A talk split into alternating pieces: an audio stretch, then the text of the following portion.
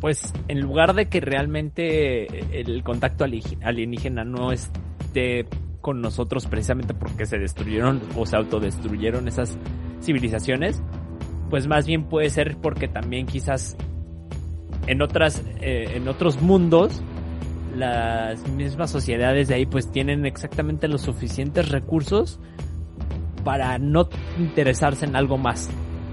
Eh, dos versiones, ¿no? O sea, por accidente, que pues alguna bacteria se fue en, un, planeta que sí tenía vida y pues entró acá y cuando hubo agua en el planeta Tierra hace 3.800 millones de años, pues ahí emergió la vida y ya de ahí, ¡pum!, estamos acá nosotros hablando de eso. Eh, por accidente, o también la otra, que es con los aliens, pues que los mismos aliens, por querer preservar su raza, bueno, su, su, como, ni siquiera sé cómo decirle, ¿no? Pero preservarse ellos, pues decidieron contener así toda su información de instrucciones para crearse o para crear así pues todo lo que vive, lo que está en su planeta, en ese ADN, y ese ADN pues cayó en la Tierra y ya, ¿no? O sea, fue el que, o sea, ellos fueron los que originaron, ¿no? La vida de la Tierra.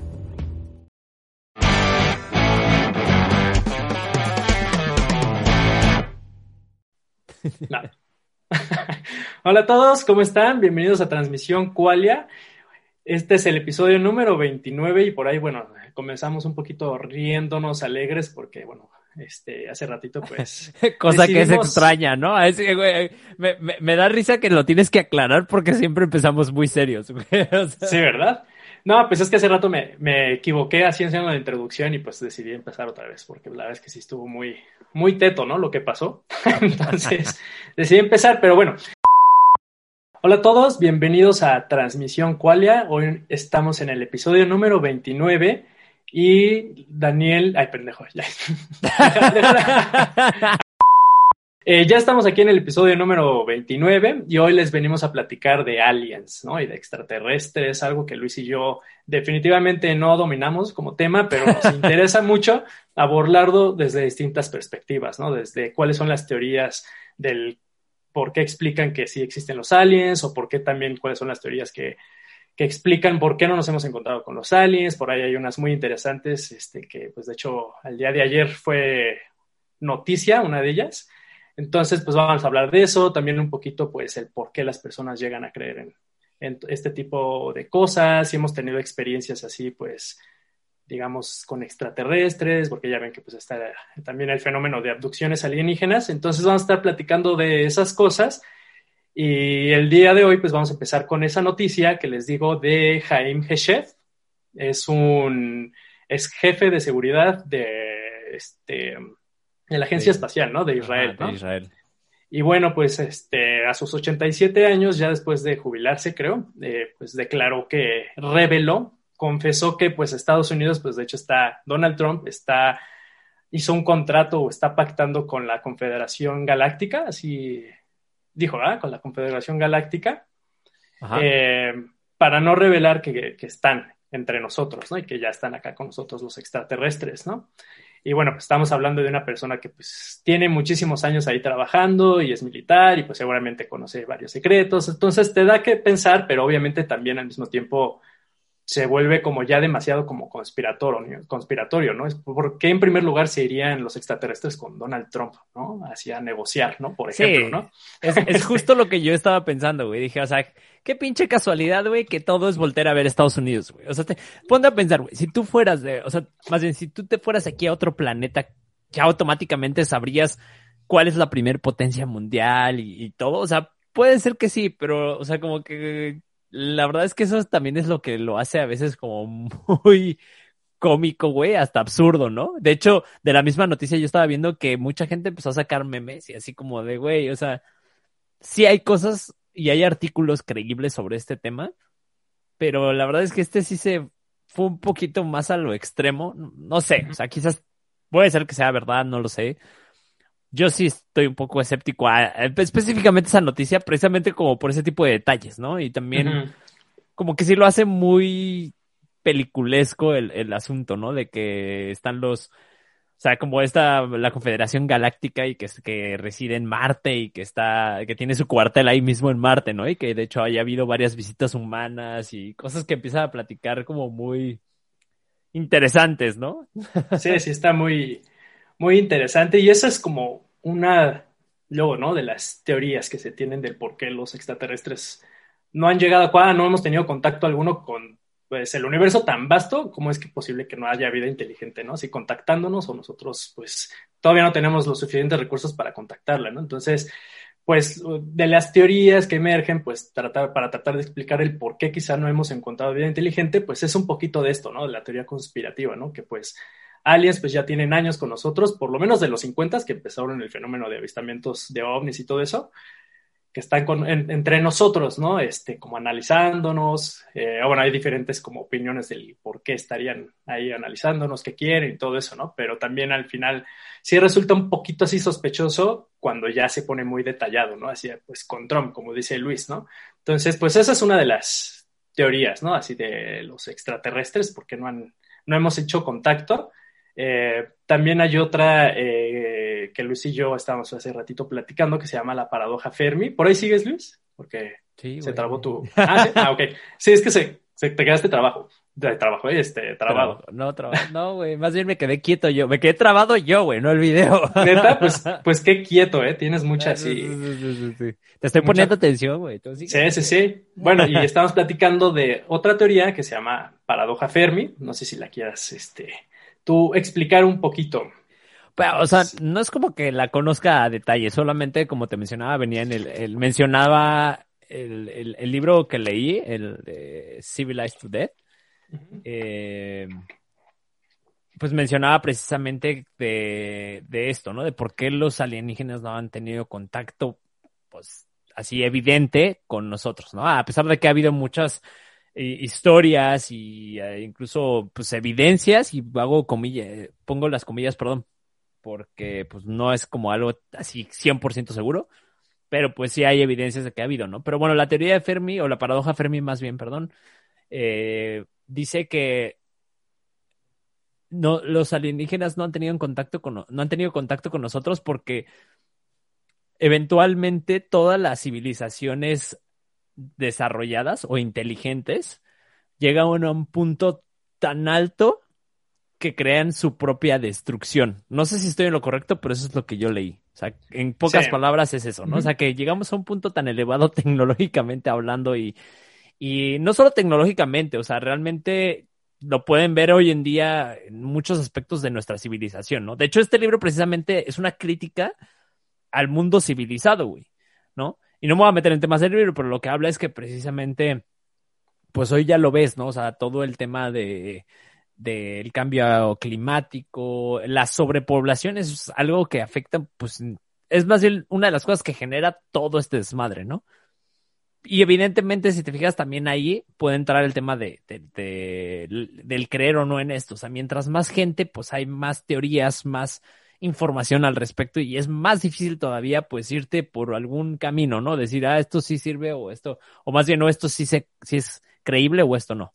Pero bueno, la teoría de Fermi prácticamente dice eso, que las, las, las civilizaciones altamente desarrolladas o tecnológicamente desarrolladas, este, pues llegan a un punto tan alto que crean su propia destrucción y pues por eso es que no han podido contactar con nosotros. O sea que básicamente ya no hay otras civilizaciones en el exterior de nuestro planeta porque se autodestruyeron y que al final de cuentas es, paradoja porque es el camino que nosotros nos espera también desde esta paradoja, de, bueno, desde este autor que Enrico Fermi se llama, ¿no? Creo. Sí, sí, pues digo, ahí también lo, o sea, está súper interesante, ¿no? Así pensar en eso que pues los aliens no, han, no hemos tenido contacto con ellos porque ya simplemente se exterminaron, ¿no? Y, y yo creo que pues también es una proyección muy, nuestra y de Enrique, bueno, ¿cómo se llama? Enrico Fermi, porque pues él era un físico que estaba trabajando en el proyecto Manhattan. Ajá, sí. Eh, con los que estaban desarrollando la bomba atómica y pues obviamente estaba viendo la capacidad destructiva de la tecnología y de la ciencia y del ser humano, ¿no? Y de la ideología y todo eso, ¿no? Entonces, pues también yo creo que pues eso lo llevó, yo creo que también a proyectarlo eso, pues también al mundo extraterrestre, ¿no? O sea, y, y y sí, o sea, sí puede ser cierto porque, pues sí, entre más recursos obtienes, eh, o sea, recursos eh, sociales, económicos, este, eh, de todo tipo de recursos, pues tienes más posibilidades de desarrollar tecnología y con eso tecnología más poderosa, ¿no? Pero pues también con una cuchara puedes comer y puedes matar a alguien, ¿no? Entonces, con tecnología puedes, pues, hacer maravillas o destruir bastante, ¿no? Entonces, esa teoría, pues sí, nos resuena mucho si nos enfocamos en la parte negativa del ser humano, yo creo, ¿no? Justo, justo si me dejas rápido interrumpirte, para allá, Sí, sí, sí. para allá voy también, porque fíjate que en este mismo libro, y aquí lo estoy viendo porque no lo, no lo recuerdo así exactamente, pero el libro presenta como una contraparte a, a esta paradoja, que es eh, una teoría que, que habla un filósofo llamado James Carse, o Kers, o no sé cómo se pronuncia. Y lo que este cuate dice es que, pues, en lugar de que realmente el contacto ali- alienígena no esté con nosotros precisamente porque se destruyeron o se autodestruyeron esas civilizaciones, pues más bien puede ser porque también quizás en otras, eh, en otros mundos, las mismas sociedades de ahí pues tienen exactamente los suficientes recursos para no interesarse en algo más. ¿Me explico? O sea, como para Claro. estar ahí en su propio planeta y pues no hay alguna razón como para que tengan que ir hacia otro lado, sino simplemente pues es- están en armonía con lo que tienen, plenos con eso y, y no hay necesidad de ir más allá. Entonces está como esa contraparte que quizás Sí. va un poco más por donde dices, ¿no? Sí, y también, por ejemplo, de ahí de la mano de los, los recursos, o sea, otra teoría que explica el por qué no hay contacto con extraterrestres es justamente eso. O sea, más bien, hablando de los recursos, es tener recursos finitos, porque, bueno, conociendo al, al universo así material, o por lo menos como lo conceptualizamos así, o el cienticismo lo conceptualiza materialísticamente, pues los recursos al final son finitos, ¿no? Y ya también existe la, este, la ley de entropía, que todo es degradación y expansión, ¿no? Entonces todo tiene como su finitez al parecer, ¿no? A lo mejor puede ser la finitis en la infinitud, ¿no? Pero ese ya es otro tema, ¿no?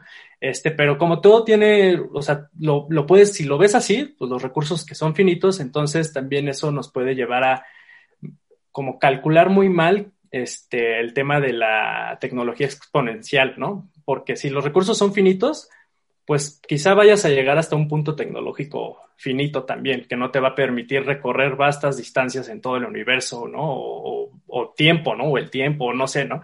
Entonces también está esa teoría, ¿no? Que pues simplemente, pues la neta, por recursos, eh, no se puede, ¿no? Incluyendo, o sea, el mayor recurso yo creo que tiene la humanidad, pareciera que no, pero son, es la, o sea, es ideas, es la creatividad, ¿no? O sea, pasamos de un recurso a otro recurso haciéndonos más eficientes, ¿no? Por, en parte de eso es la ingeniería, ¿no? Hacer algo mejor con menos, ¿no? Y más eficiente, ¿no? Y eso hemos estado haciendo, pues existe la ley de Moore, ¿no? Que cada 18 meses, cada 24 meses se duplican, ¿no? Este, la velocidad de los componentes, este, en computadoras y luego en menor precio, o sea, estamos creciendo así muy rápido, ¿no? Exponencialmente en, en muchos temas tecnológicos, ¿no? Pero si es, si hay finitud de recursos, puede ser que, pues sí, o sea, podemos sí avanzar un buen, pero pues va a llegar un punto en donde ya no vamos a pensar que ya ni siquiera vamos a poder conocer una civilización así muy lejana, ¿no? Años luz, ¿no? Entonces también va muy relacionado con eso de los recursos, ¿no? Y, y otra perspectiva que, que, se me... Bueno, que esto ya te lo había platicado a ti. O sea, de hecho, si, si tú me preguntas a mí, así, uh -huh. realmente qué es lo que yo creo, fuera de estas teorías de, de otros filósofos, científicos o lo que sea, o sea, en una perspectiva personal, yo la neta lo que creo sobre el mundo extraterrestre Ajá. es que, para empezar, la pregunta que yo me hago, no me acuerdo desde, desde qué momento, pero la pregunta que me hice fue como, o sea, ¿por qué los extraterrestres realmente tienen que ser como se dibujan en, ¿sabes? Uh -huh. Tanto en las caricaturas como en todos lados, ¿sabes? Como que el ovni ya tiene un, un, pues ahora sí que una característica muy específica que son ojos grandes, una cabeza muy grande, redonda, un cuerpo flaquito, ¿no? O sea, es como... Es muy cultural, ¿no? Sí, exacto. Y mi punto es, pues está hecho a nuestra semejanza, güey, ¿sabes?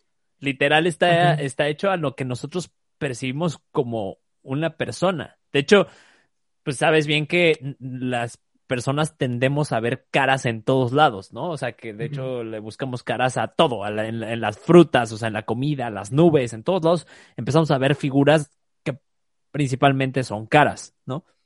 Entonces, desde ahí ya es algo sospechoso, ¿no? Dices, bueno, realmente estamos siendo como un poco egoístas, güey, al pensar que realmente todo el universo funciona al igual que nosotros funcionamos y que toda la vida dentro del universo, si es que se le llama vida, ¿no? O todo lo que existe en el universo tiene que ser semejante a nosotros. Y ahí es donde para mí se me hace extraño. Entonces, a lo que voy con esto es que para mí lo, que sería extraterrestre, creo que es algo que está fuera de nuestra percepción. Probablemente ya está en nosotros. Y de hecho, creo, creo que no es creo que sí existe dentro de, de, de, o sea, de, nuestra, de nuestro mismo mundo, pero quizás son cosas que no, no percibimos, ¿no? O sea, alguna vez te lo mencioné que simplemente los perros tienen alcances auditivos o rangos auditivos mucho más amplios que nosotros, ¿no? O sea, los perros llegan a percibir sonidos que nosotros no. Hay animales que llegan a visualizar las águilas, pueden ver a distancias que nosotros no, no, no logramos ver y, así, o sea, los murciélagos tienen eh, otra, otros eh, enfoques de percepción eh, visual también, que pueden percibir cosas que nosotros no, o sea, ¿sabes? Como hay muchas cosas que los seres humanos no logramos percibir por medio de nuestros sentidos, que otras especies sí lo pueden hacer. Entonces, simplemente desde ahí creo que ya, o sea, estamos como abordando de una forma un poco errónea el tema, ¿no? O un poco muy limitado, muy limitado a nuestra percepción. Y realmente creo que la única forma en la que podremos llegar a, conocer un mundo extraterrestre, pues sí sería por medio de la tecnología, ¿no? Esa es una opción como lo más, como lo más apegado o lo más eh, cercano al día de hoy. Pero también creo que hay otra que de hecho ahí me gustaría que tú nos platicaras, que pues es el tema de los psicodélicos, que esa es muy antigua, ¿no? De hecho eso es algo que, que viene de miles de años atrás, ¿no? De, Incluso de antes de que se formara la primera civilización eh, dentro del, pues ahora sí que el mundo o la revolución agrícola, ¿no? O sea, dentro de los, las tribus, ¿no? De hace más de 15 mil años, pues ya utilizaban estos métodos para conectar con otros niveles u otros mundos, que obviamente pues ahí es más complicado comprobarlo a nuestros sentidos comunes, ¿no? O sea, es, es, es mucho más difícil hacerle entender a todo mundo lo que puedes percibir en cierto estado o bajo el efecto de los psicodélicos cuando o sea, hacérselo entender a gente que no, hemos, que no hemos, y me incluyo, estado en ese estado. Entonces ahí me gustaría que pues, tú nos platicaras ahí un poco.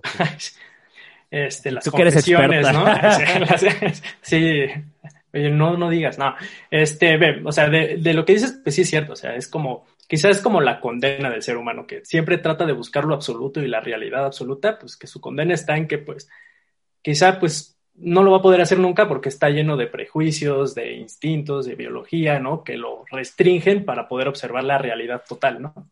O sea, entonces, pues también de ahí, pues sí, creo que es totalmente cierto y aparte, pues lo proyectamos, ¿no? O sea, con lo de las teorías, eh, pues, o sea, pues este Fermi, o sea, en el proyecto Manhattan, pues viendo toda la destrucción que estaba pasando y la capacidad destructiva del ser humano, pues también yo creo que proyectó eso, ¿no? O sea, este, una, un comportamiento humano en algo extraterrestre, ¿no? Que ni siquiera, a lo mejor ni siquiera puede tener ese tipo de comportamiento, ¿no? O sea, y eso lo estamos viendo aquí con animales, ¿no? O sea, hay animales que, los chimpancés, por ejemplo, sí, sí hacen guerras, ¿no? Contra, contra otros chimpancés, ¿no? Este, pero hay otros animales que no, ¿no? Entonces también, si no, lo ves aquí ese comportamiento, ajá, ¿por qué lo proyectas, no? Allá.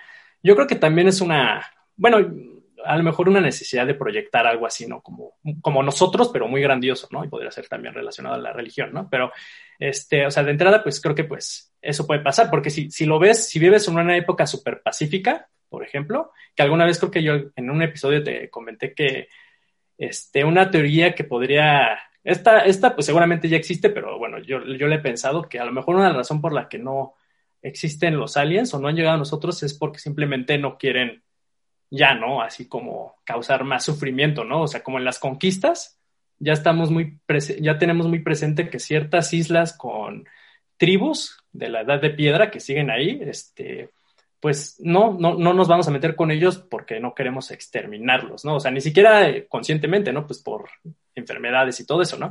Entonces, si vives en una época muy pacifista, pues incluso podrías tú proyectar eso y decir, pues, ¿sabes qué? Los aliens no han llegado a nosotros porque, pues, ya tienen como más conocimiento este, moral y todo eso y pues simplemente no quieren, ¿no? Hacernos daño, ¿no? Entonces, pues de entrada, pues sí, o sea, la verdad, pues sí, es, vamos a estar siempre limitados, ¿no? Así de cómo analizamos este fenómeno y cualquiera, yo creo, ¿no?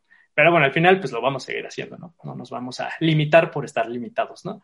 Y, y del otro, de los psicodélicos, ahí entra pues ya lo que decías tú, que va un poquito relacionado con lo de la percepción, ¿no? Porque a, lo, a veces a los psicodélicos que causan como un estado de conciencia alterado, y digo estado de conciencia alterado porque ese estado de conciencia alterado también se puede lograr no nada más con psicodélicos, sino también con, por ejemplo, danza exhaustiva, ¿no? Que te deshidrata y eso te puede hacer alucinar, ¿no? Este, con... Pues eh, mismo Michael Shermer, creo que ya lo platicamos en un episodio, ¿Ah, ¿no? O sea, que, que, ves que ese cuate es eh, ciclista, mm, pues no sé si profesional, pero pues sí ha hecho competencias así muy largas. Y en su libro, el de Believing Brain, que, que ya platicamos en su momento, pues él decía que una de sus experiencias fue precisamente eso, que ya llega un punto así de tanto cansancio después de estar días y días y días en la pinche bici, y ya empieza a alucinar y que a él le pasó. O sea, precisamente es un fenómeno muy común dentro de los atletas de alto rendimiento, de, de o, como tú dices, de la danza, e incluso pues la, la misma meditación, ¿no? Que también te puede meter en esos estados de conciencia alterados que mencionas. Sí, exacto. Incluso pues en, en, el libro tibetano de los muertos, pues hay varias, o sea, lo interesante de eso, o sea, de lo que tú dices de de cuando te exhaustas demasiado puedes caer en estados alterados de conciencia. O sea, eso también, ¿no? Con lo de meditación y todo eso, y con los que fuman DMT o prueban altas dosis de hongos, y psilocibina y así, de psicodélicos fuertes. O sea, pues todos también comparten como mismas historias, ¿no? Y ahí se conectan con abducciones alienígenas, muy cañón, ¿no? Entonces, hay como varias similitudes así interesantes y, pero, ah, o sea, yo creo que antes de como de ver esas similitudes, a lo que iba es que lo de la percepción, es que este tipo de estado alterado de conciencia, sea inducido por cualquier método, el que sea, se, o sea, se percibe como una, como si fuera una sintonización de la, como de la conciencia a otra dimensión, por así decirlo, ¿no? Eh, es como la conciencia no es como un proceso, no es algo, ¿no? Es una, una antena, ¿no? Así se, así luego la, la ven, ¿no? Algunas personas como una antena que simplemente está sintonizada a distintas realidades, dimensiones y, pues la que conocemos normalmente pues es esta, ¿no? Y si, no, si, inducimos nuestra mente a un estado alterado de conciencia por psicodélicos o meditación o danza exhaustiva o hambruna o mutilación, porque hay varias técnicas, pues podemos llegar a, a eso, ¿no? Este, a sintonizarnos a otra dimensión, por así decirlo. Y ahí en esas dimensiones es cuando, la verdad es que yo sí he fumado este DMT. Eh, DMT es el... Me como lo dices acá, ya vi, bien confesión, así, ¿no? Sí, pues la verdad es que yo les confieso que, güey, ya lo sabíamos, lo has dicho un chingo de episodios. sí, bueno, DMT es el, es el componente así como, bueno, el químico este, que produce la alucinación en la ayahuasca, ¿no? Es el componente activo, ¿no? La ayahuasca está formada de distintas plantas, pero entre ellas hay una planta que tiene DMT. Bueno, mucho DMT, todas las plantas tienen DMT, todos, nosotros tenemos DMT, pero la, hay una planta que tiene mucho DMT y esa la combina con otra planta que hace algo interesante ahí en el organismo, este, para que sí, el DMT sí, sí, sí sea absorbido por el organismo y, y crea, ¿no? También estas, eh, estas como visitas, ¿no? A otras dimensiones, por así decirlo, ¿no? Em, entonces, pues bueno, yo, yo eh, eso también, bueno, ya he hecho ayahuasca y también he fumado DMT y DMT sí es muchísimo más fuerte, dura como 10, 15 minutos em, y sí puede ser una experiencia muy fuerte al hacerlo, Lolo, como que te noquea y, y bueno, ya tienes ahí un, como viaje astral. Por así decirlo, ¿no? Y eh, las experiencias que se tienen, pues, o sea, son similares a, por ejemplo, a este, experiencias de algunos budistas, ¿no? Que llegan a practicar así meditación un poquito más como de, ¿cómo se llama? Hiperventilación y todo eso. este, o también a, a los bosquímanos de, de África, estas tribus bosquímanos, creo que los San son los que hacen danza exhaustiva para crear este tipo de, de alucinaciones, ¿no? O llegar a estos mundos, ¿no? Porque se considera que es como un mundo, los chamanes lo consideran como un viaje hacia el mundo de los espíritus para obtener conocimientos de ellos y que se los regresen a la comunidad, ¿no? Ese es como eh, el labor del, del chamán, ¿no? Este, pero ese viaje y todo lo que pasa en ese viaje es muy similar a lo que cuentan, por ejemplo, también personas que son secuestradas por aliens, ¿no?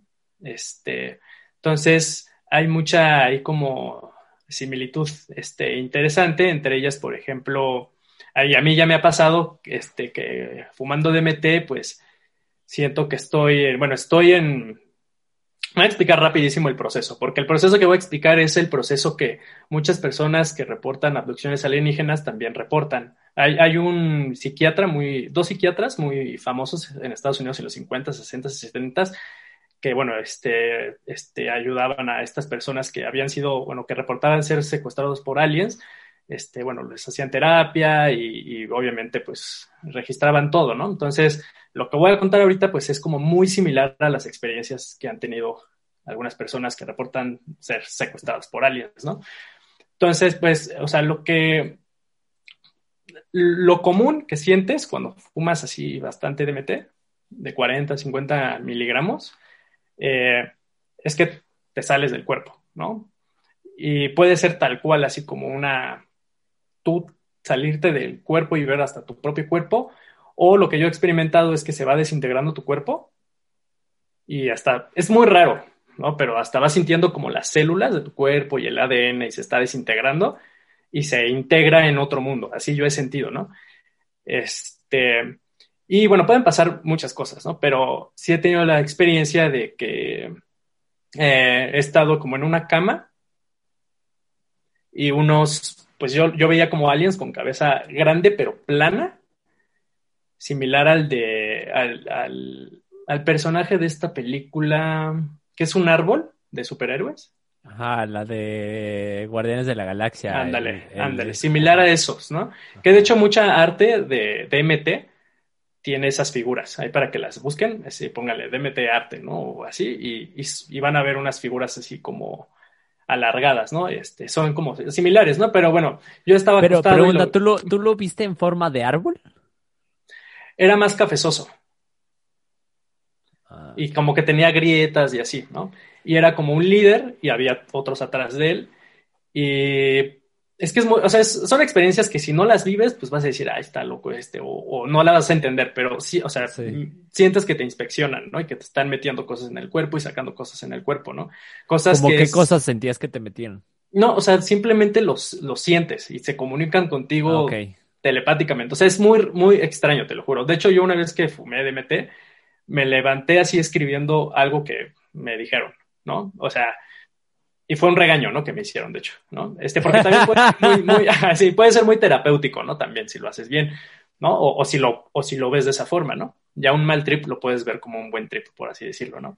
Te, te este pregunto rápido porque, antes de que se me olvide, porque justamente un amigo eh, me platicó ya hace varios años que cuando fue a, comer hongos allá en Oaxaca, una de las experiencias que él sintió es que se convirtió en un árbol, güey. Pero ahí él se convirtió en un árbol y dice, güey, movía mis brazos, movía mis piernas y me tronaba como si fueran ramas, así, y sentía como me empezaba yo a, a incorporar a, o a fusionar más bien con la tierra, ¿sabes? Él decía que se, pues, se volvió un árbol, o sea, sus raíces empezaron a, a, expandirse por debajo de la tierra, así como muy loco, güey. Entonces se me, me llamó la atención que, que tú también lo vieras como, pues si fuera un árbol, no sé, güey, o sea, será una parte que conectas realmente con el mundo, no sé, con la naturaleza, no sé, güey, muy extraño. Pues, eh, o sea, por ejemplo, es que, o sea, cuando fumas DMT, puedes ver hasta payasos, ¿no? Y, hay y te pueden hacer un carnaval. O sea, es un mundo extremadamente extraño. Que si ya no lo vives, neta, o sea, vas a decir esto es choro, ¿no? Pero puede haber payasos, te pueden hacer un show, te pueden, o sea, hay casos que te pueden violar, ¿no? Así como abducciones alienígenas se reportan, o sea, en abducciones alienígenas se reporta que violan a personas. también, ¿no? O sea, y, y, y sí, yo he llegado a sentir, ¿no? Así que o sea, es que se, luego se sienten como presencias muy raras. Neta. te violan, güey. O sea, ya te violan. Sí, o sea, no así, pero, o sea, sí se sienten presencias muy, muy raras, ¿no? Pero sí hay, o sea, y esto sí está muy bien registrado porque en los, bueno, desde los 50, pero sobre todo en los 90, el profesor Rick Stratman llevó a cabo así investigaciones a nivel federal en Estados Unidos eh, para investigar esta molécula, ¿no? DMT y las, se las inyectaba voluntarios y pues muchos reportaban todo eso, ¿no? Este, entonces, sí es algo como muy documentado que pues también, o sea, relacionándolo a los aliens, que también hay encuentros con, con aliens que te están inspeccionando, así como las abducciones alienígenas, que estás en una mesa, te están inspeccionando, incluso a las mujeres pueden tener relaciones con ellas para tener sus bebés y llevárselos. Y también muchos reportan, pues, cómo es el cuarto, así como pues, si fuera un, como, como un hospital y así, ¿no? Eh, y también, pues muchos reportan, incluyendo chamanes, este, cuando tienen encuentros así con estos espíritus o aliens, eh, también reportan, ¿no? Esta interacción como muy interesada por ellos en nosotros, ¿no? También, ¿no? Y en esa misma interacción también te enseñan cosas y te reportan cosas. Y, eso es lo que hace el chamán, supuestamente, ¿no? En esa interacción que necesitas mucho valor para meterte en esos mundos, por, pues, por estas anécdotas, y pues la neta sí, sí es si es fuerte, pues también, ¿no? Es por eso el labor de, del chamán, ¿no? Pero el punto es que, o sea, también se supone que el 2% de la población mundial puede llegar a tener este tipo de experiencias sin inducir, o sea, sin ser inducidas por ningún método, o sea, por ninguno de los métodos que hablamos, ¿no? Entonces, pues también ahí está el tema de... Pero ¿cómo se sabe eso? O sea, ¿cómo sabes que justamente el 2% puede llegar a tener esas experiencias y cómo? Bueno, es que, por ejemplo, hay un, este, ¿cómo se llama este cuate? Michael Persinger, este es un neurólogo que hecho inventó una cosa que se llama casco de Dios. Y, él lo que encontró, o sea, él, o sea, se veía que pues sí, de repente espontáneamente personas alucinaban, ¿no? Y a veces algunas hasta llegaban a contar experiencias similares, ¿no? Así como lo de DMT y abducciones alienígenas, ¿no? Entonces, pues este Michael Persinger, eh, eh, vio que los campos electromagnéticos, así ya sea que sean derivados por terremotos o algo así, sí puede causar así algunas cosas. Pues, la neta, pues, o sea, los detalles no me lo sé, pero así en el cerebro que te puede llevar a esos estados alterados de conciencia. E incluso, pues eso, ah, bueno, el, el casco de Dios es algo que él utilizó, así que se lo pone a personas para que experimenten sensaciones espirituales y alienígenas, ¿no? Y porque les inducen campos electromagnéticos, ¿no? Así, ¿no? Entonces, esa es una explicación del por qué algunas personas podrían tener así ese tipo de experiencias y si espontáneas, incluso pues él creo que él mismo explica. Ah, ok, yo pensé que automáticamente, o sea, como que las podrían tener ah, así. Ah, no, no, no, no, no. Sí, de que, güey, de pronto, pum, me, me entré en un trance y ya. Ah, no, no. Ah, ok, ok, ya entendí. Sí, no, digo, igual y sí, o sea, con la meditación podría ser, ¿no? También. Pero yo creo que para la meditación lleva muchísimo más tiempo, ¿no? Y es mucho más complicado. O sea, yo que te digo, trato de meditar así.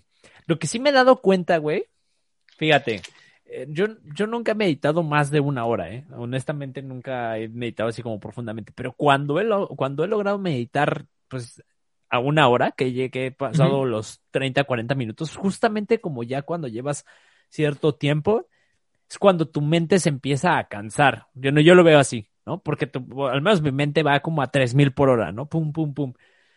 Y, y, y, el chiste de la meditación, pues, es llevar tu foco de atención a un punto en específico.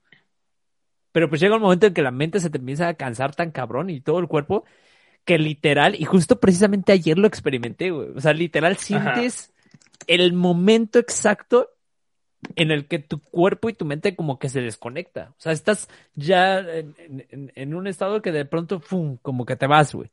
Pero, bueno, al menos en mi caso no me ha tocado experimentar nada cercano a lo que tú mencionas. Simplemente es como una desconexión de tu cuerpo y de tu mente, eso sí.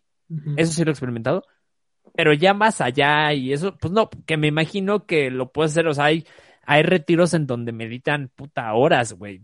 Así que te vas y que estás casi todo el día meditando. Y me imagino que en esos lugares o en ese tipo de experiencias es donde sí puedes llegar a estas, a estas experiencias, ¿no? O sea, valga la redundancia. ¿Sigues ahí?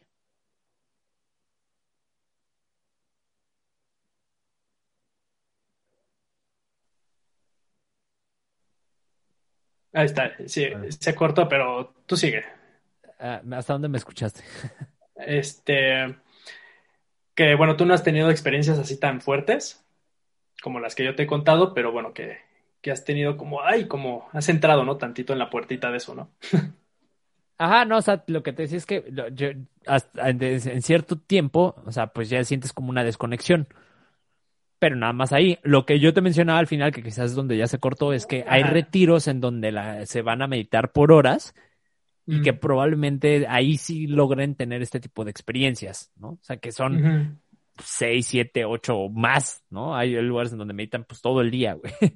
Sí, y por ejemplo ahí conectándolo con lo que tú decías de pues qué casualidad, ¿no? Que los aliens que nosotros vemos o reportamos, que vemos según, según esto, pues son los, ya están como culturalmente condicionados, ¿no?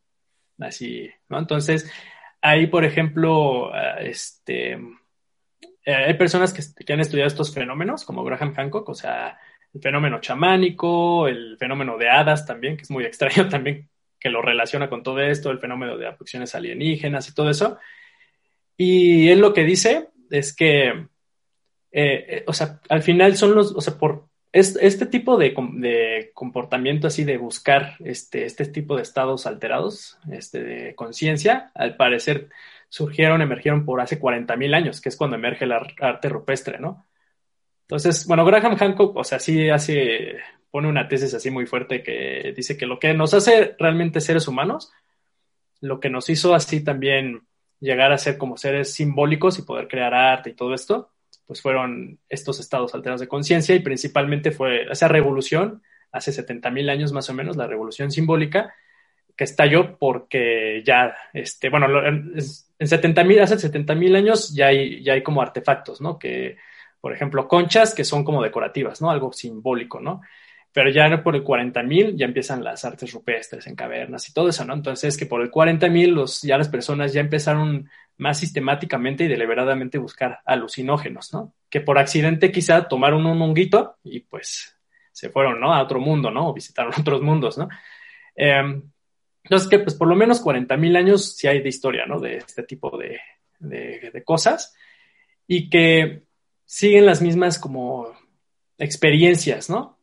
Simplemente va cambiando eh, la parte cultural, ¿no? A lo mejor antes eran vistos como espíritus y como animales y tenían trompes, que son híbridos, ¿no? Hombres y animales, que también son experiencias muy comunes que se ven en, cuando fumas DMT, como híbridos, humanos, este, animales. Eh, entonces, pues, o sea, eh, luego se pasó en la edad medieval como a, con hadas, ¿no? Esa era la forma de comunicarse, de adaptarse los aliens. Es que él dice, bueno, pues quizás son aliens, ¿no? Los que se están comunicando con nosotros y se están adaptando a nosotros conforme a nuestras culturas, ¿no? Más bien, ¿no? Pasando de, sí, espíritus, luego a hadas, luego a aliens, ¿no? O sea, pero sigue siendo el mismo fenómeno, ¿no? Y, y, pues sí son muy similares, ¿no? Todos esos fenómenos, ¿no? Ahora el punto, pues ya es decir, ah, pues es, y, o sea, es puramente cerebral, si se están sintonizando otro lado, si existe algo ya fuera de esto, o sea, es otra realidad, ¿no? Pues ya ese es otro, otro asunto, ¿no? Ahora, una pregunta, ¿tú, tú consideras que, por ejemplo, ya, dijo, me voy a salir tantito del tema de los aliens, pero nada más es para hacerte una pregunta al respecto. ¿Tú consideras que todas las criaturas fantásticas, eh, quizás también eh, todo el mundo de, eh, pues de los espíritus, fantasmas y todo esto se derive también de estas experiencias? Porque ahorita que mencionas hadas y eso, o sea, me hizo mucho sentido, no sé, güey, todas las leyendas que hay sobre los, eh, los elfos, ¿no? Por ejemplo, que incluso, o los, ¿cómo se llaman? las, los muñequitos estos que venden, incluso, ¿te acuerdas? Los duendes, ¿no? Ah, sí, sí, sí. Que ves que hasta, pues hay unos que son malos y que hay unos que son buenos y, güey, que tienen, o sea, fuera ya de los juguetes hay gente que colecciona esto, pero no como juguetes, sino porque realmente, o sea, consideran que el, que el, muñeco o que el, duende o lo, o, lo, como se le llame, pues tiene una, vida y, bueno, tiene más bien una, una personalidad y, una labor y te cuida o, o, lo que sea, ¿no? Entonces mi pregunta es, no sé si tú sepas de algo en específico o al menos creas que pues esto viene de ahí. Sí, y mira, lo, voy a conectar con lo de los aliens, a ver si se puede, ¿no? Eh, sí, pues es, es, es también el, lo que argumenta Graham Hancock, ¿no? Así que, pues no solamente creó así una revolución, ¿no? En el pensamiento del ser humano los alucinógenos, por ejemplo, bueno, los psicodélicos, eh, por, bueno, por diversas razones que te abre la mente y varias cosas así, pero también en el plano imaginativo, imaginario, ¿no? incluyendo, pues, o sea, por ejemplo, el dios egipcio, el que es cocodrilo, mitad cocodrilo, mitad humano, Sobek, pues se han visto, ¿no? O sea, también, ¿no? Este, en este tipo de experiencias, ¿no? Cuando fumas DMT, así, animales así, ¿no? Entonces, pues, pues no lo veo nada descartado que la verdad del sentimiento religioso y, las imágenes religiosas deriven pues de alucinaciones derivadas de, inducidas por psicodélicos, por todas estas técnicas, ¿no? Que hemos hablado. Eh, o sea, por ejemplo, el LSD, el que sintetizó el LSD y lo descubrió por error, Albert Gottman en los 40, ¿no? Este LSD, bueno, es un psicodélico, ¿no? El LSD tiene un componente, o sea, que lo hace psicodélico, son dos, pero el principal es el ácido lisérgico, y ese componente eh, eh, es, viene de un fungi, este, es un parásito fungi que este, se mete en, las cosechas, ¿no? De cebada, por ejemplo. El ergot, eh, se llama ergot, ese parásito fungi, es un honguito que en mm, cosechas eh, como la cebada, por ejemplo, se meten. Y digo cebada porque, por ejemplo, este, bueno, desde el siglo 7 antes de Cristo hasta el siglo 4 después de Cristo, más o menos, en esa racha hubo una, unos movimientos este, religiosos con ciertos patrones en todo este, Europa, este, el Próximo Oriente y todo eso, que le llaman mistéricas, ¿no? Y son, este, bueno, o sea, no me voy a entrar en detalles de ellos, pero tienen un, himno, ¿no? Por ejemplo, a Demeter. Este, Demeter es la, pues como la patrona, ¿no? De las cosechas y hay una, una, mitología así muy interesante alrededor de ella. Pero el punto es que para conocer a Demeter, que también se le ve como pues, diosa de las cosechas, este, eh, ellos ingerían una bebida con agua, con cebada y con otra cosa, ¿no? Y hierbas, ¿no? Y Albert Hoffman y, otros, creo que antropólogos, tenían la sospecha de que pues eso los hacía alucinar, ¿no? Pero bueno, por sí solos esos tres ingredientes no te hacen alucinar, ¿no? Eh, sin embargo, si, la cebada que tiene ergot, este, la, la, la combinas con agua, te va a producir alucinaciones, ¿no? Muy similares a los de LSD. Y cuando consumes mucho LSD, también te puede meter un plano como DMT, ¿no? Así muy, muy espiritual o extraterrestre o muy raro, ¿no? De hecho, eh, no sé si viste un episodio de Joe Rogan que entrevistó a un cuate que se llama Brian Murar Murarescu. no, no, no, no sé cómo pronunciar. Tiene un libro que se llama The Immortality Key que es The Secret of History of the Religion with No, with no Name.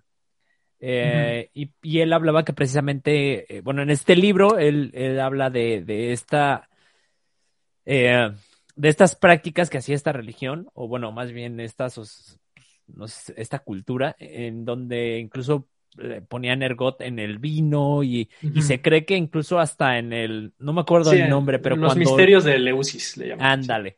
Ah, justo ese. Y, y cuando pasa con el, o sea, ves que el sacerdote cuando entra a la misa pasa con un, eh, ¿cómo se llama? Un, como un incienso, como con una cadena con un, ay, no sé cómo se llame, un humificador o no sé cómo, cómo le llamen. Y se creía que pues ahí le ponían ergot, ¿no? Precisamente pues para que toda la misa entrara así como en este plano. Bueno, eso es lo que él mencionó en, la entrevista. No he leído el libro, pero es lo que él mencionaba.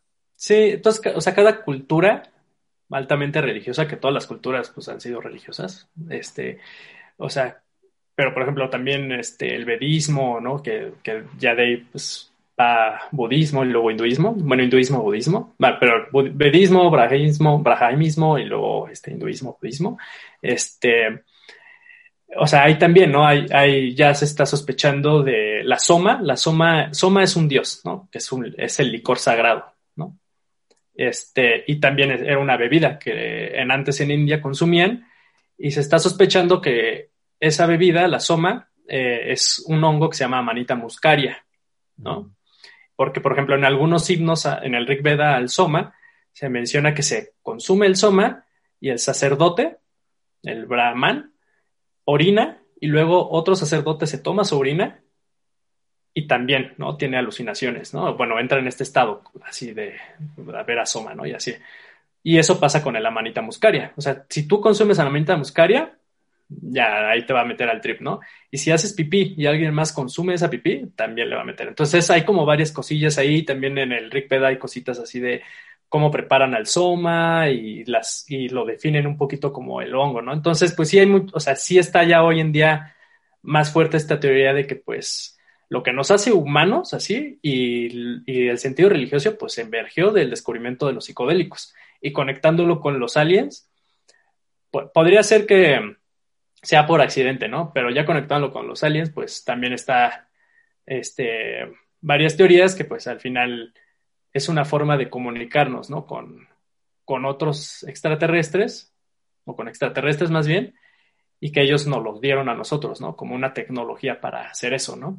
Este, eh, porque, por ejemplo, está la teoría de la panspermia, ¿no? De, bueno, la teoría de la panspermia, o sea, explica el, da una explicación del cómo inició la vida en el mundo, ¿no? Este, se sabe el proceso, ¿no? Que nos fue llevando poco a poco, gradualmente, con la replicación de ADN, la formación de aminoácidos, de proteínas y así. Ambas cosas son necesarias, ¿no? Proteínas y, este, y ADN para generar así la vida que conocemos hoy, ¿no? Pero no se sabe muy bien, pues, qué fue lo que originó, pues, eso, ¿no?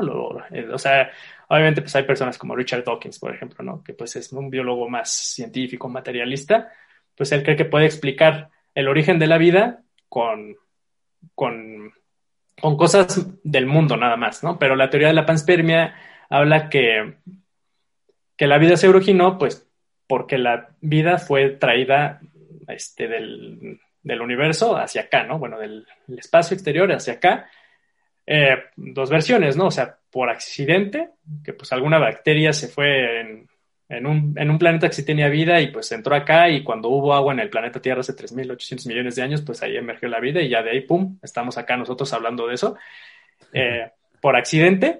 O también la otra, que es con los aliens, pues que los mismos aliens, por querer preservar su raza, bueno, su, su, como, ni siquiera sé cómo decirle, ¿no? Pero preservarse a ellos, pues decidieron contener así toda su información de instrucciones para crearse o para crear así pues todo lo que vive, lo que está en su planeta en ese ADN y ese ADN pues cayó en la Tierra y ya, ¿no? O sea, fue el que, o sea, ellos fueron los que originaron, ¿no? La vida de la Tierra. Entonces, pues, pues también, ¿no? Se cree que eh, cuando consumes estos psicodélicos o cuando entras en estos, en estos estados alterados de conciencia, estás conectando, ¿no? Con, con ellos te estás comunicando con ellos y también por eso se siente que... Em, es que es muy raro, cuando, fumas eso, sientes que, o sea, te están examinando y hay veces que, o sea, bueno, yo no he experimentado, pero hay anécdotas que sienten que su ADN se reparó, así lo dicen, ¿no? Y es algo, un lenguaje que ya está medio común también en, en, cosas así holísticas y así, ¿no? La reparación de ADN, pero, este, bueno, eso menciona, ¿no? Que su ADN se reparó, ¿no?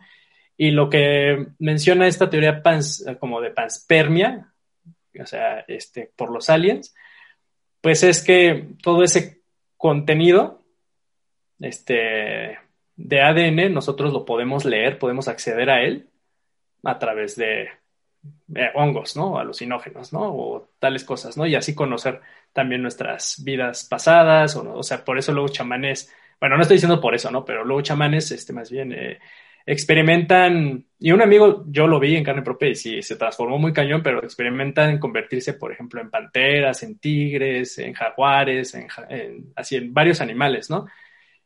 Y bueno, parte de lo que podría explicar eso, que también está muy fumado, pero bueno, se está hablando de eso, pues es que, pues sí, cuando fumas así o cuando entras en esos estados de conciencia, pues accedes a material genético que no puedes leer que es el 98%, 97% del material genético que no produce proteínas, que está ahí inactivo, supuestamente. Y ese material genético, pues, viene de una serie grandísima, ¿no? De generación en generación hacia atrás.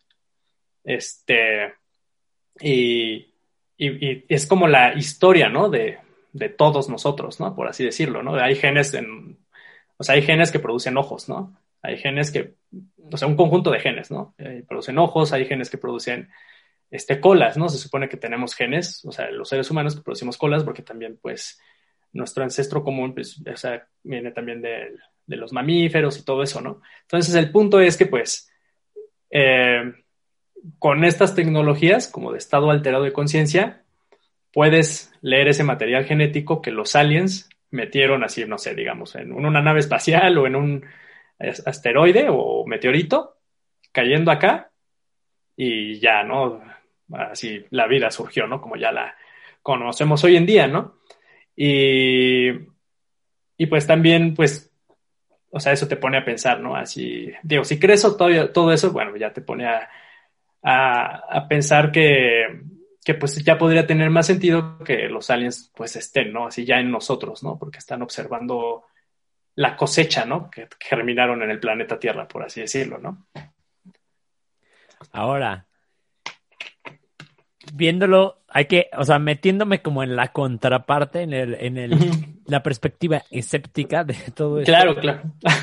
¿Qué tanto hay de que, pues, esto sea parte de un debraye psicodélico causado por un psicodélico, ¿no, güey? Que al final de cuentas la misma molécula dices que la tenemos todos, las plantas y todos, ¿no? Entonces, que quizás pues también sea parte nada más del efecto de, esta molécula y, sea pues parte de también querer creer en eso, ¿no? Incluso pues, lo que te decía que, Michael Shermer eh, plantea en, su libro, pues hablaba precisamente en un capítulo de, de, las creencias alienígenas, ¿no? Y de cómo se funciona. Y dice que pues es que casi todas las creencias se generan desde la misma, de la misma forma y que las creencias alienígenas pues también van muy de la mano con la, creencia religiosa o con la espiritualidad, ¿no? Que es esta necesidad de tener como un contacto con una figura eh, pues superior, ¿no? O extraterrestre en sí, fuera de nuestros niveles, que sea alguien que represente algo que los humanos no somos y aquí, de hecho, yo subrayé una, una parte del resumen que hice de su libro que dice, para muchas personas, creer en las abducciones alienígenas gratifica el hambre de la espiritualidad, les rectifica su lugar en el universo y su propio significado, ¿no? Eh, que pues también está interesante, hace sentido, ¿no? O sea, digo, por la, no, no, estoy negando la, la, parte que acabamos de platicar, que a mí se me hace muy interesante y me gusta mucho, pero pues obviamente también es bueno o está padre, pues pues ver como el otro lado de la, de la moneda, ¿no? ¿Tú qué piensas? Sí, pues sí podemos este, analizarlo de esa, de esa forma, ¿no? Del por qué llegamos a creer en eso. Solo que ya en experiencia, o sea, por ejemplo, cuando, bueno, no experiencia, o sea, cuando, cuando lo abordas así, el por qué creemos las cosas, como Michael Shermer lo hace, y lo hace muy bien, también dejas a un lado la experiencia, ¿no? De la persona que cree esas cosas. Y la, neta, la experiencia de la persona, pues te va a dictar qué es lo que vas a creer, ¿no? Este, y si esa experiencia la consideras real, ya sea porque fumaste DMT o porque en la noche de repente, pum, te secuestraron los aliens, o sea, o sea, si es una experiencia, o sea, esa te puede dictar mucho, ¿no? Así que puedes, este, creer, ¿no? Entonces, pues, lo único que no me gusta de, de así de como sobre escepticismo, que yo siento que luego Michael Shermer cae en eso, pues es que dejas a un lado muchas otras formas de abordar, ¿no? las creencias, que es pues a través de experiencias, ¿no? Por ejemplo, o sea, en este caso estamos hablando de experiencias psicodélicas, ¿no? específicamente. Ajá.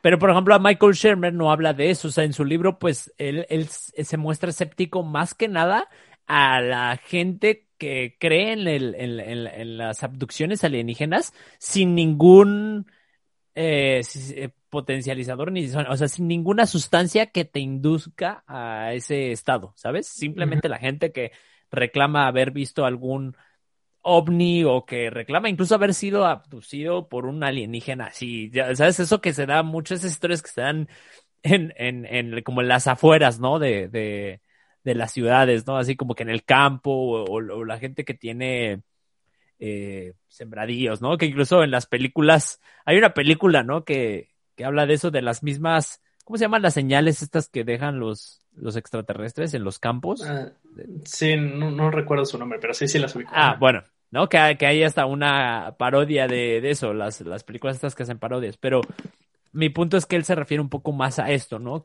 Y él ya sabes que hace crítica pues principalmente a la gente religiosa. Pero pues obviamente ahí habla también de esto, ¿no? De la, de, de, los, de la gente que cree en los alienígenas, en los aliens y, y, todo esto.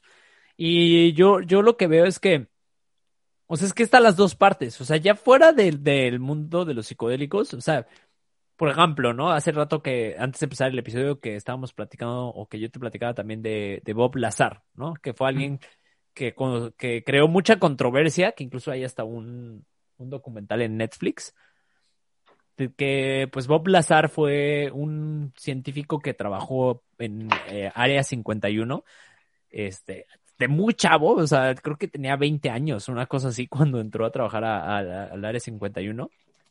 Y él, eh, pues lo que platica es que, o más bien lo que sucedió es que saliendo de, de ahí, él expuso cosas que vio, pero principalmente en documentos, no tanto que las haya visto directamente, que vio en documentos que se estaban eh, trabajando principalmente, fíjate aquí, lo tengo para no decir información er-, errónea, eh, en, en, el reactor antigravitacional para el sistema de propulsión, ¿no? Que es prácticamente lo que definen como el, la manera en la que funcionan los platillos voladores, ¿no? Lo que él sí, lo que él dice que sí llegó a ver ahí en, es, este, pues, objetos voladores o, y hechos de un material muy denso que no se logra, o sea, que no podría ser producido o sintetizado aquí en la Tierra porque no tenemos esos materiales eh, desde el punto, desde un recurso natural que nos que nos pueda dar esos materiales, ¿no? Y que de hecho él le llama el elemento 115, que es de lo que están hechos estos eh, platillos voladores. Entonces, a lo que voy es que este cuate pues creó mucha controversia y, y, y, pues por un lado sí está muy, muy interesante, güey. De hecho, una de las cosas que, que, adjudica este Malcolm Shermer es que las teorías conspirativas, las teorías de aliens y todo esto, güey, son sumamente entretenidas, ¿sabes? O sea, la, la realidad que pues sí. te atrapan. Y si tú ves el documental de Bob Lazar, o sea, hasta, hasta dices, sí, cabrón, o sea, porque de hecho ahí, ahí pasan hasta que ese güey tuvo una redada del FBI y que según esto es porque estaba involucrado en, la verdad es que no, no, no recuerdo bien en qué situación, pero pues era algo así como, pues, como en un delito, ¿no? Y, y, que, y, obviamente los creyentes que, que apoyan, ¿no? A Bob Lazar, pues dicen, y, él mismo decía que el FBI más bien estaba en búsqueda de este elemento, el elemento 115, que estaba en su casa. Y él, de hecho, reconoció que si él tuviera ese elemento, pues nunca lo, lo aceptaría, ¿no? Nunca lo, lo, lo, diría, porque es muy, muy sagrado. Pero al final tampoco hay como pruebas tangibles que nos puedan corroborar todo esto. Y me refiero a tangibles yéndome a, lo, a, con lo que decía al principio de, de, de, que sea perceptible ante nuestros cinco sentidos primarios, ¿no?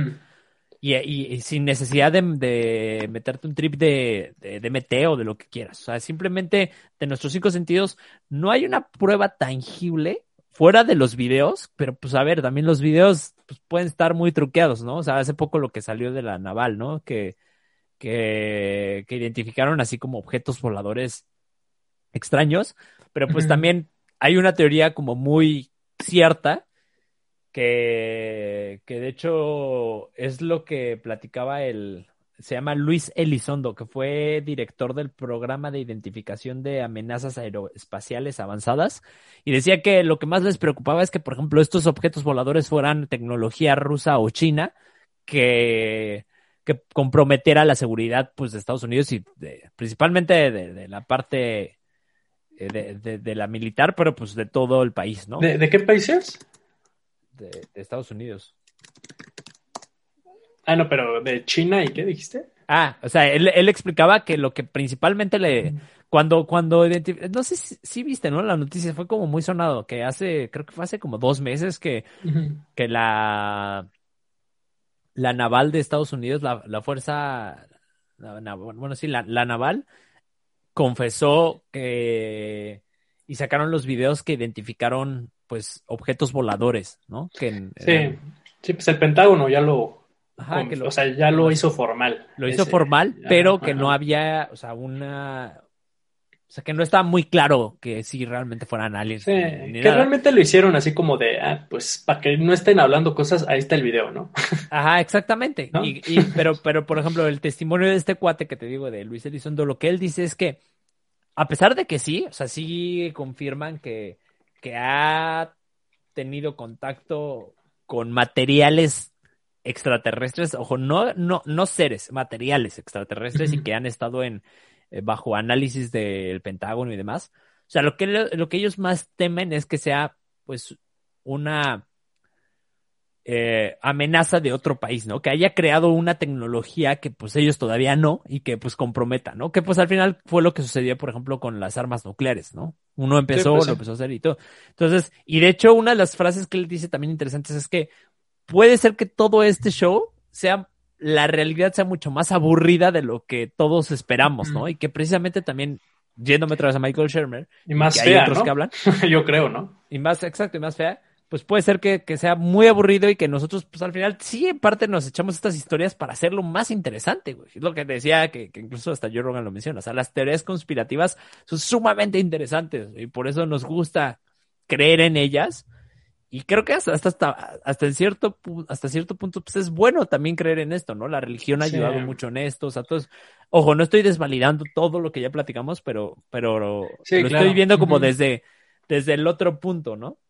Pero no, tú no verías que eso sería en sí una teoría de conspiración. Claro. O sea, qué coincidencia Estados Unidos culpando a China, ¿no? este, sí, no, absolutamente. Y también justamente China el próximo año, ahorita vi, que va, ya iba a iniciar así oficialmente extraterrestres, ¿no? Iba a ser el segundo telescopio más grande del, mundo, ¿no? Pues ya sabes que a los chinos les encanta irse a, lo grande, ¿no? Entonces digo, o sea, también, sí, o sea, es que sí, o sea, eso sería yo creo que lo, como dices, lo más aburrido y terrorífico, ¿no? O sea, pensar que están desarrollando tecnologías escondidas que pues no es descabellado porque ya se ha hecho, ¿no? Y tú, bueno, tú que te has metido más en la Segunda Guerra Mundial, pues creo que sí ha, sí ha habido, ¿no? Así varias armas, no nada más este las pues bueno, que de hecho pues satelitales, ¿no? Que ya son las sí, cabronas.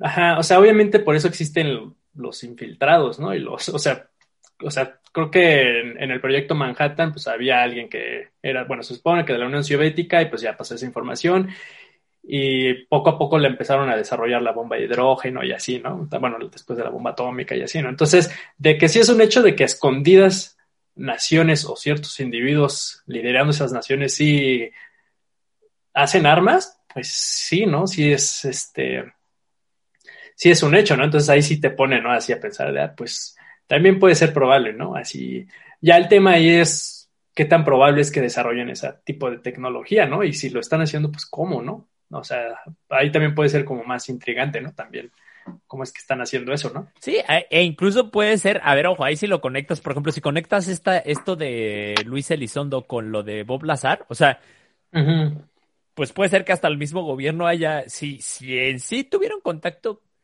con, con aliens, pues puede ser que hasta los mismos materiales los, los estén utilizando para crear esas tecnologías, ¿no? O sea, es que hay un mundo de posibilidades que está muy cabrón que logramos entender y, que, realmente vayamos a saber, ¿sabes? Esto, está, muy, muy difícil, pero es interesante. De hecho, también eh, cuando me metí a investigar como todo este tema, cuando, cuando establecimos de lo que íbamos a hablar hoy, Eh, vi que hace poco también Barack Obama tuvo una entrevista, güey.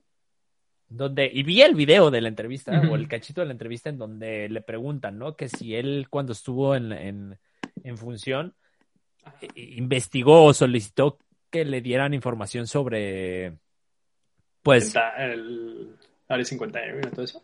Sí, sobre, la vida extraterrestre, ¿no? Más que nada. Sobre contacto extraterrestre, esa fue la pregunta. Y él dijo que sí, o sea, en la entrevista dice, sí, sí, sí, sí pedí que me dieran información. Y, le, y, el, este cuate le pregunta, se llama The Late Show, una, una cosa así, en donde lo entrevistaron. Y el que lo entrevista le pregunta, ¿y, cuál fue la respuesta? y Barack Obama le dijo, pues no te puedo decir. Simplemente, y, él todavía le, le dice, ¿no?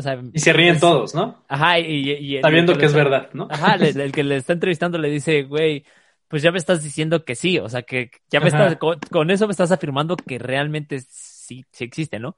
Y él, y, él, y Barack Obama le contesta, pues eres libre de pensarlo, de creer lo que quieras, ¿no? O sea, Sí, pues es que también hasta, hasta en eso, en esa entrevista, hasta se siente, como lo que tú dices, no es entretenido, o sea, es como, yo creo, o sea, escuchar eso y así, pues para muchos, pues incluyéndonos, pues también puede ser así como niños, ¿no? Es como, ah, si existen o no existen, o sea, o sea, y como de, no te puedo decir, ¿no? Si sí existen o no, ¿no? ¿Santa Claus existe? No sé, no te voy a decir. ¿no? Ah, o sea, también siento que está esa actitud, ¿no? Bueno, de ahí por lo que dijiste. Sí, no, y, y, puede ser que, puede ser, es que yo cuando, cuando estaba escuchando la entrevista, o sea, sí, se, sí suena muy convincente. Y a la vez entra mi lado escéptico que dice, a ver, güey, o sea, pero también cuántas respuestas no puede haber detrás de, de esa afirmación, o más bien de esa, de esa misma eh, actitud. O sea, cuando pones esa actitud puede ser también que no sepas nada, ni un carajo. y esa fue tu mejor respuesta para no meterte en problemas, ¿no? O sea, a lo que voy es que hay, un chingo de posibilidades que... y, y, y, a lo mismo iba con lo de los... con lo de nuestra eh, um, limitación para identificar el mundo extraterrestre. O sea, creo que el ser humano se ha creado o nos hemos creado tantas historias y, y, hemos construido un mundo tan limitado que de hecho pues es un poco de lo que de lo que habla creo ya yéndome a otro tema pero te acuerdas de lo que me estabas platicando de la escuela de Frankfurt no y de, de pues este tema del lenguaje. Pues al final de cuentas este lenguaje nos limita en chingo de aspectos. Y el entender una cosa tan grande como la vida extraterrestre, güey, pues creo que sale de nuestro mismo lenguaje. O sea, creo que va a ser muy difícil que realmente lo podamos entender, al menos en un estado de conciencia normal, sin alterarlo con ninguna práctica, ninguna sustancia, nada. O sea, creo que es muy difícil llegar a conectar con eso dentro del estado que estamos. Ya quizás con la tecnología que con la tecnología. con la tecnología, o sea, los psicodélicos, pues también estaría chingoncísimo que, que, que, los hicieran legales y todo, pero pues también creo que va a ser un proceso bastante largo y sí creo que la tecnología va pues llegar antes a ese punto, ¿sabes? O sea, o quizás a la par, no lo sabemos. Pero mi punto es que o sea, es, algo tan complejo, güey, que pues, nosotros, por nuestro mismo lenguaje y por nuestra misma eh, no sé cómo llamarlo, por nuestro propio bien, hemos simplificado todo, güey, porque creo que es, es tan abrumador eh, la complejidad que existe en estos temas que, güey, o sea, sería simplemente, güey, a ver, así, pues abrumante, ¿no? o sea, abordarlos teniendo acceso a toda esa, esa información o, o, percibiendo todo lo que, lo que hay en el exterior y demás. Sí, pero digo, sí, o sea, sí creo que sí la tecnología, pues definitivamente la tecnología es como una extensión de gran ayuda para el ser humano, ¿no? Hacia una calculadora, pues es, pues por eso hay récord Guinness, ¿no? Por eso se nos, nos hace asombroso, ¿no? Alguien que pueda calcular rápidamente como una calculadora, ¿no? O sea, los lentes, pues es una especie de tecnología también, ¿no? Que te lleva a otra realidad, ¿no? O una realidad quizá más definida para el ser humano, ¿no? Porque pues no, de no a nosotros no nos sirve de nada eh, crear, bueno, música así a menos 100, este, ¿cómo se llama? Hertz, porque pues, de repente a menos 100 a 0 Hertz, porque pues no, no los vamos a escuchar, a lo mejor los vamos a percibir, ¿no? Y, y yo creo que de, o sea, de eso, sí, o sea, está, o sea, sí estamos limitados en cómo conocemos al mundo y la tecnología nos puede expandir así lo que es la realidad, pues ya con los rayos gamma, bueno, con todas estas cosas que pues ya podemos ver, infrarrojo y todo eso, gracias a la tecnología. O sea, nos acercamos a otras realidades, por así decirlo, a, la, no a la totalidad, pero le estamos agregando un poquito más de cosas. Bueno, quizá, ¿no? Este, pero eso, aunque esté limitado, o sea, al final nos ayuda a crear cosas, ¿no? Y creamos nuevas realidades, ¿no? Porque, o sea, sea, o sea, la especulación a veces se ve mala, ¿no? Pero especular te puede llevar a crear cosas, ¿no? Porque vas a observar las, la realidad de una forma distinta y te va a llevar a actuar de forma distinta, ¿no? Entonces, también, incluso pues hablar de todo esto, este, si, si es un pensamiento colectivo, un debraye colectivo, y no existen los extraterrestres, pues de todas formas estamos desarrollando tecnología para buscar algo que no existe, pero estamos creando algo, ¿no? Y nos está ayudando, o, o estamos pues tratando, ¿no? O sea, como de desarrollar más y más de tecnología, ¿no? Y esa tecnología alimenta otro tipo de tecnologías, otro tipo de, de ambientes, ¿no? Este, de prácticas científicas, filosóficas, y, y, se crean más realidades, ¿no? Por el simple hecho de también pensar y creer en algo, ¿no? Claro, no, de hecho, o sea, sí, no, eso no, no, lo niego. O sea, mi, mi, mi punto es que precisamente todo eso que se está creando, pues está basado en, en, en, en algo que es se, que se percibe dentro de esa misma limitación, ¿sabes? Y como tú dijiste, o sea, imaginemos que todo esto es un pinche de Braille nuestro nada más, que no existen alienígenas, que no hay nada de eso, y nada más estamos creando tecnología, que al final de cuentas es tecnología hecha para eso, pero pues si no existen, pues ¿qué hay, no? Y, y a lo que voy, y bueno, ahora voy a tocar un poco del libro que, que, te comentaba que acabo de leer de este Christopher Ryan, que se llama Civilized to Death, uh -huh. que critica al mundo civilizado, y una de las cosas que él menciona es que el mundo se fue prácticamente a la mierda desde, desde que pues se, se convirtió en un mundo civilizado, ¿no? O sea, él, él, de hecho argumenta, a diferencia de muchas cosas que hemos hablado en este podcast, que estaría bueno hacer un podcast de esto que te voy a mencionar. Nosotros hemos hablado mucho de que, pues en el pasado, porque también por lo que hemos leído, o sea, que, que pues, más bien, que hoy en día vivimos mucho mejor que antes, ¿no? Y este cuate argumenta de muy buena forma eh, no estoy validando todo lo que dice o desvalidándolo, pero sí argumenta de muy buena forma que, que las, la precivilización, pues era realmente tribus de cazadores recolectores que vivían muy bien y, y, y, y, muy felices y que de hecho por algo el 95% de la existencia del Homo sapiens pues ha vivido de esa forma, güey. Solamente fueron los últimos miles de años los que hicieron una transformación por medio de la agricultura y, y todo este desmadre que hemos hecho que es el mundo civilizado, ¿no? A lo que voy con esto es que una de, una de sus críticas es que todo este proceso que va muy de la mano con lo que tú dijiste de desarrollar tecnología y de buscar más allá y la palabra en sí es progresar, el progreso uh -huh. está causando que nos alejemos realmente de, de nuestros, pues de, de nuestras raíces, güey, de lo que realmente somos. O sea, el Homo sapiens sapiens se ha alejado del Homo sapiens, ¿sabes? Sí, sí, sí. De, de, de, su forma de vivir. Y de hecho eso va un poco de la mano con, con lo que te comenté de este filósofo que argumenta como la contraparte de la paradoja Fermi, que quizás igual los aliens no han salido de, de, de, de su mundo, güey, o que no, han, no nos han visitado, porque probablemente ellos se quedaron, o sea, ellos ya están satisfechos con lo que son. ¿no? Eh, y, y, no buscaron un mayor progreso porque, pues, la, como bien dice la paradoja de Fermi, el progreso te lleva a la autodestrucción, ¿no? En algún momento. Entonces, mi, mi punto es que, o sea, ya me estoy metiendo en un debraye bien cabrón, güey. Sí. Pero mi, mi punto a todo esto es que, o más bien aquí es más una pregunta, güey, ¿de qué tanto sirve el, el, el, todas estas creencias y el desarrollar todas estas tecnologías y el buscar más allá,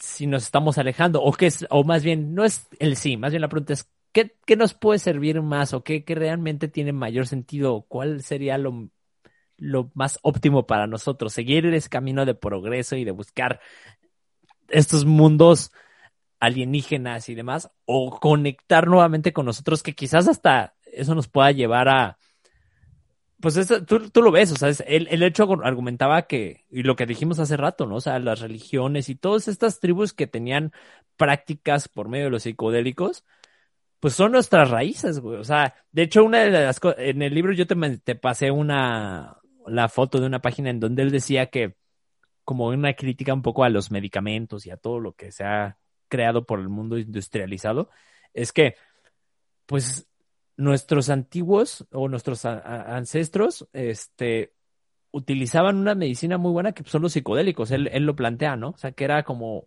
la puerta al alma del, humano y a la sanación en sí, güey.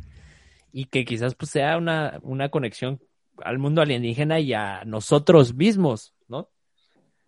Sí, pues ahí, o sea, ahorita, pues, por ejemplo, en cuestión de lo, o sea, tienes toda la razón, ¿no? o sea, o sea yo creo que el ser humano y, o sea, no nos podemos enfocar en aquello que no vemos, que desconocemos todo el tiempo, ¿no? Porque nos vamos a desconocer a nosotros mismos, ¿no? Pero el tema, por ejemplo, de los psicodélicos, pues es esa onda. Ahorita nos enfocamos, pues, en aquello, ¿no? Que no conocemos o que deseamos conocer y no conocemos, los aliens, ¿no? Pero también yo decía, y como tú dijiste, pues también puede ser muy terapéutico, es, es un clavado, ¿no? A tu subconsciente, por así decirlo, ¿no? Y puedes encontrar muchas, muchas realidades o, este, incluso memorias, ¿no? Así que te pueden como hacer cambiar, ¿no? Este, para bien, ¿no? Si estás dispuesto a hacerlo, que la mayoría de las personas que toman ayahuasca, pues es para sanar, ¿no? Por así decirlo, ¿no? Entonces, también dentro de eso, pues también existe, ¿no? Esta parte de, está con los psicodélicos puedes hacer una apertura, ¿no? Hacia el mundo, ¿no? Pero también puedes hacer una apertura hacia, hacia ti mismo, ¿no? Entonces, pues, en ese aspecto, pues sí creo que sí es, o sea, importante, eh, que yo creo que ya está pasando, este, poco a poco, que pues, la verdad es que está, eh, hemos estado muy alienados, ¿no? Con el proceso industrial y todo eso, ¿no? De nosotros mismos. Y creo que pues ya con justa razón pues ya existe pues la astrología, bueno, no existe, o sea, ya está otra vez agarrando forma la astrología, los psicodélicos, las cartas de tarot, que estamos tratando de buscar una respuesta muchísimo más primitiva a las lamentaciones del ser humano, ¿no? Y para sanarnos, ¿no? Entonces yo creo que ya hay un como un regreso porque sí hubo un, enfoque muy fuerte hacia esta idea del progreso ilustrada. Eh, y de desarrollo tecnológico y científico a la par, que pues el desarrollo científico y y tecnológico, pues aplastaron eh, a la religión y a la filosofía, ¿no? Y por eso ahorita, pues también a, la ciencia, pues también se le ve así como si fuera pues una religión, ¿no? Casi, casi, ¿no? Entonces, pues también es parte de nosotros, pues yo creo que ver cómo podemos solucionar ese dilema del ser humano, ¿no? Que es ver su pasado, integrarse en su presente, integrarlo en su presente y, y ir hacia el futuro, ¿no? También, ¿no? Eso es como lo, como lo, yo creo que lo complicado y pues sí, si te enfocas en una cosa, pues, pues bye, ¿no? También, ¿no? Entonces eso aplica también con lo de los aliens, ¿no? También es como, y, es cansado, ¿no? O sea, no, o sea, es, es, muy difícil, ¿no? Estar todo el tiempo pensando en eso porque es demasiado, ¿no? Ajeno a ti, ¿no? A veces, ¿no? O sea, ahorita vamos a platicar de eso, pero mañana así como que, ah, o toda una semanita, yo creo, bueno, por lo menos yo, pues voy a estar pensando en esto, pero me voy a enfocar en, levantarme, en bañarme, ¿no? En hablarle a mis papás, ¿no? O sea, cosas más terrenales, ¿no? Entonces también... sí, vas a llegar con, tus, con, tus, con tus jefes así de, oye... Sí, aliens, ¿no? sí, sí, sí, sí, sí, fíjate. Sí, ¿no? Entonces, pues sí es como, sí es bueno, ¿no? Así como, pues, balancearlo, ¿no? No proyectarnos tanto en algo que creemos que existe allá afuera. Esa es la crítica, ¿no? Por ejemplo, de Marx, de Marx, por ejemplo, ¿no? Que pues el hombre se proyecta a sí mismo en la religión y en Dios, y al mismo tiempo se aleja de sí mismo, ¿no? Entonces, pues también si proyectamos demasiado, pero al mismo tiempo te acerca, ¿no? O sea, a otra realidad, ¿no? Algo que, a algo, algún ideal, ¿no? Entonces, en el tema de los aliens, pues también, o sea, es como yo creo que ese, ese balance entre proyectarnos, así, sea real o no sea real, pero proyectarnos, verlo como un ideal, quizá, o sea, como pues esta tecnología, obviamente ojalá pudiéramos ver otros ideales así más morales y valores y todo eso, este, pero bueno, verlo como un ideal, pero también al mismo tiempo no enfocarnos en eso para no alienarnos nosotros mismos, ¿no? Y desconocernos, ¿no? Y yo creo que eso es lo que le pasó a, lo que le está pasando al occidente, y, bueno, también ya al oriente, o sea, desde, desde la revolución industrial, ¿no? Este, ¿no? Entonces, pues sí es importante, ¿no? Eso que tú dices, como estar, como balanceándolo, ¿no? Así es. Así es, Pues- el de Braille alienígena. Ah, sí, sí, sí, güey. Creo que estuvo interesante. Yo creo que cerraste bastante bien, ¿no? ¿Con esto cerramos o qué? Sí, sí, ya, ya. Ya fue mucho. Bueno, tú, si tú quieres decir algo más. Ah, ya, fue mucho ya, mucho de Braille, güey. Yo ya, Bueno, pues ya, sale, pues. Empecé a viajar, güey, sin DMT, güey, imagínate. Sí, ya, ya vámonos, ¿sale? Sí, ya vámonos Sí, ya, órale, buenas noches. Buenas noches.